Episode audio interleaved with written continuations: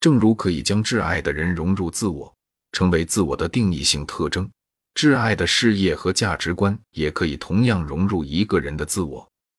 例如，许多人如此强烈的认同，试图阻止战争、种族不平等、贫民窟或贫困，以至于他们非常愿意做出巨大的牺牲，甚至冒着死亡的危险。很明显，他们的意思不仅仅是为他们自己的生物躯体伸张正义。一些东西现在比个人的身体更重要。他们指的是作为普遍价值的正义，对每个人的正义。正义是一项原则。对存在价值的攻击，也就是对任何将这些值融入自己的人的攻击。这样的攻击变成了对个人的侮辱。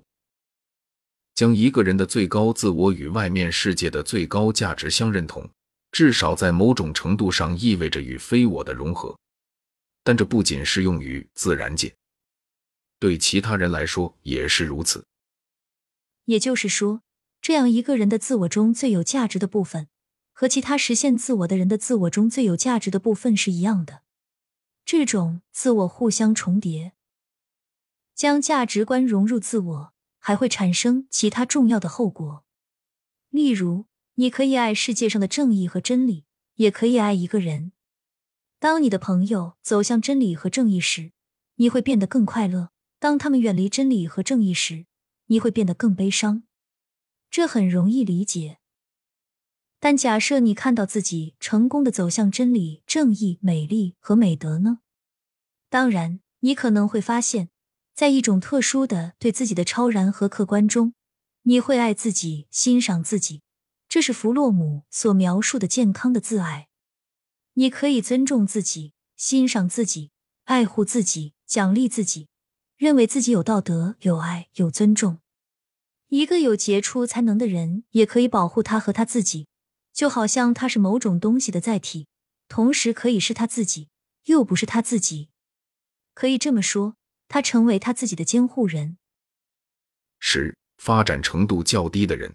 似乎更多的利用他们的工作来满足较低的基本需求和神经质的需求，作为达到目的的一种手段。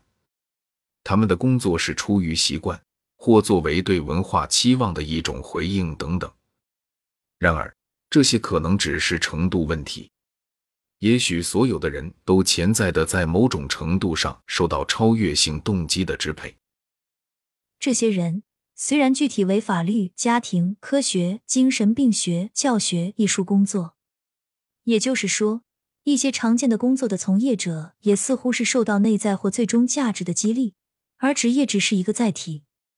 这是我对观察他们、采访他们的印象。如果问他们为什么他们喜欢行医，或打理家事，或主持委员会，或生一个孩子，或写作。他们可以说成是在为真理、美善、法律和秩序、正义和完美而工作。如果我将数以百计的报告归结为约十个内在价值或存在价值，就会得到关于什么是人们渴望的、什么是满足的、什么是有价值的、他们为什么每天工作以及他们为什么工作的具体价值。当然，这还不包括较低的价值。我并没有刻意选取特别的控制组来研究。没有以非自我实现者为对象，可以说大部分的人类是一个控制组，这是肯定的。对于普通人的工作态度，不成熟的人、神经质和病态边缘者、心理变态者的态度，我有很丰富的体验。毫无疑问，他们的态度是获取金钱和基本需求满足感，而不是存在，是纯粹的习惯，是受刺激制约的，是神经性需求，是惯例和惰性。是做到别人的期望或需求。然而，这种直觉的常识或自然主义的结论，肯定很容易受到更仔细、更严格控制和预先设计的检查的影响。这些检查可以被证实或否定。我强烈的印象是，在我选择作为自我实现的对象和其他人之间没有明显的界限。我相信，我工作过的每一个自我实现的主体，或多或少都符合我的描述。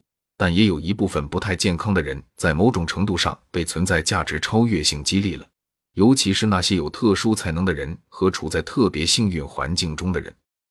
也许所有人在某种程度上都是受到超越性动机激励的。传统的事业、职业或工作类别可能是许多其他动机的渠道，完全是习惯、惯例或功能上的自主。他们可能会满足或徒劳地寻求满足任何或所有的基本需求，以及各种神经质的需求。他们可能是发泄或防御活动以及真正满足的渠道。我想，我的依据经验的印象以及一般心理动力学理论，会指导我们最终发现最真实、最有用的说法。所有这些不同的习惯、决定因素、动机。和超越性动机同时作用在一个非常复杂的模式，这一模式是以某种动机或决定因素为动机的。这就是说，我们所知道的最高度发达的人，超越性动机程度要高得多，而基本需求动机程度要比一般人或弱势者低得多。另一种猜测是，混淆的维度也会与此相关。我已经提出过我的观点。我的自我实现的研究对象似乎很容易和果断的为他们自己分辨是非，这与目前普遍存在的价值混乱形成了鲜明的对比。这里不仅存在着混乱，而且还有一种变黑为白的奇怪现象：一种对善良或想成为善良的人的强烈憎恨，对优越、卓越、美丽、才能等的强烈憎恨。政客和知识分子使我厌烦，他们似乎不真实。现在我看到的很多人，在我看来都是真实的妓女、小偷、吸毒者等等。来自对纳尔逊·阿尔格伦的采访。这种我称为反价值的憎恨，也可以称为尼采式无名憎恨。十一，作为人性一部分，对人或人性的充满必须包括内在价值。如果我们试图给真实自我。或者真实的人进行最深层的、最准确的、最基本的基础性做出定义，我们会发现，为了做到全面，我们必须不仅包括人的体质和气质，不仅涉及解剖学、生理学、神经学和内分泌学，不仅考虑他的能力、他的生物风格，不仅包含他的基本类似本能需求，而且还有存在价值观，这也是他的存在价值。这应该被理解为对萨特式的任意存在主义的断然拒绝。在这种存在主义中，自我是由命令创造的，存在价值同样是他的本性、定义或本质的一部分，以及他的需要的一部分。至少在我实现的主题中是这样。他们必须包括在任何关于人或丰满人性或某个人的最终定义。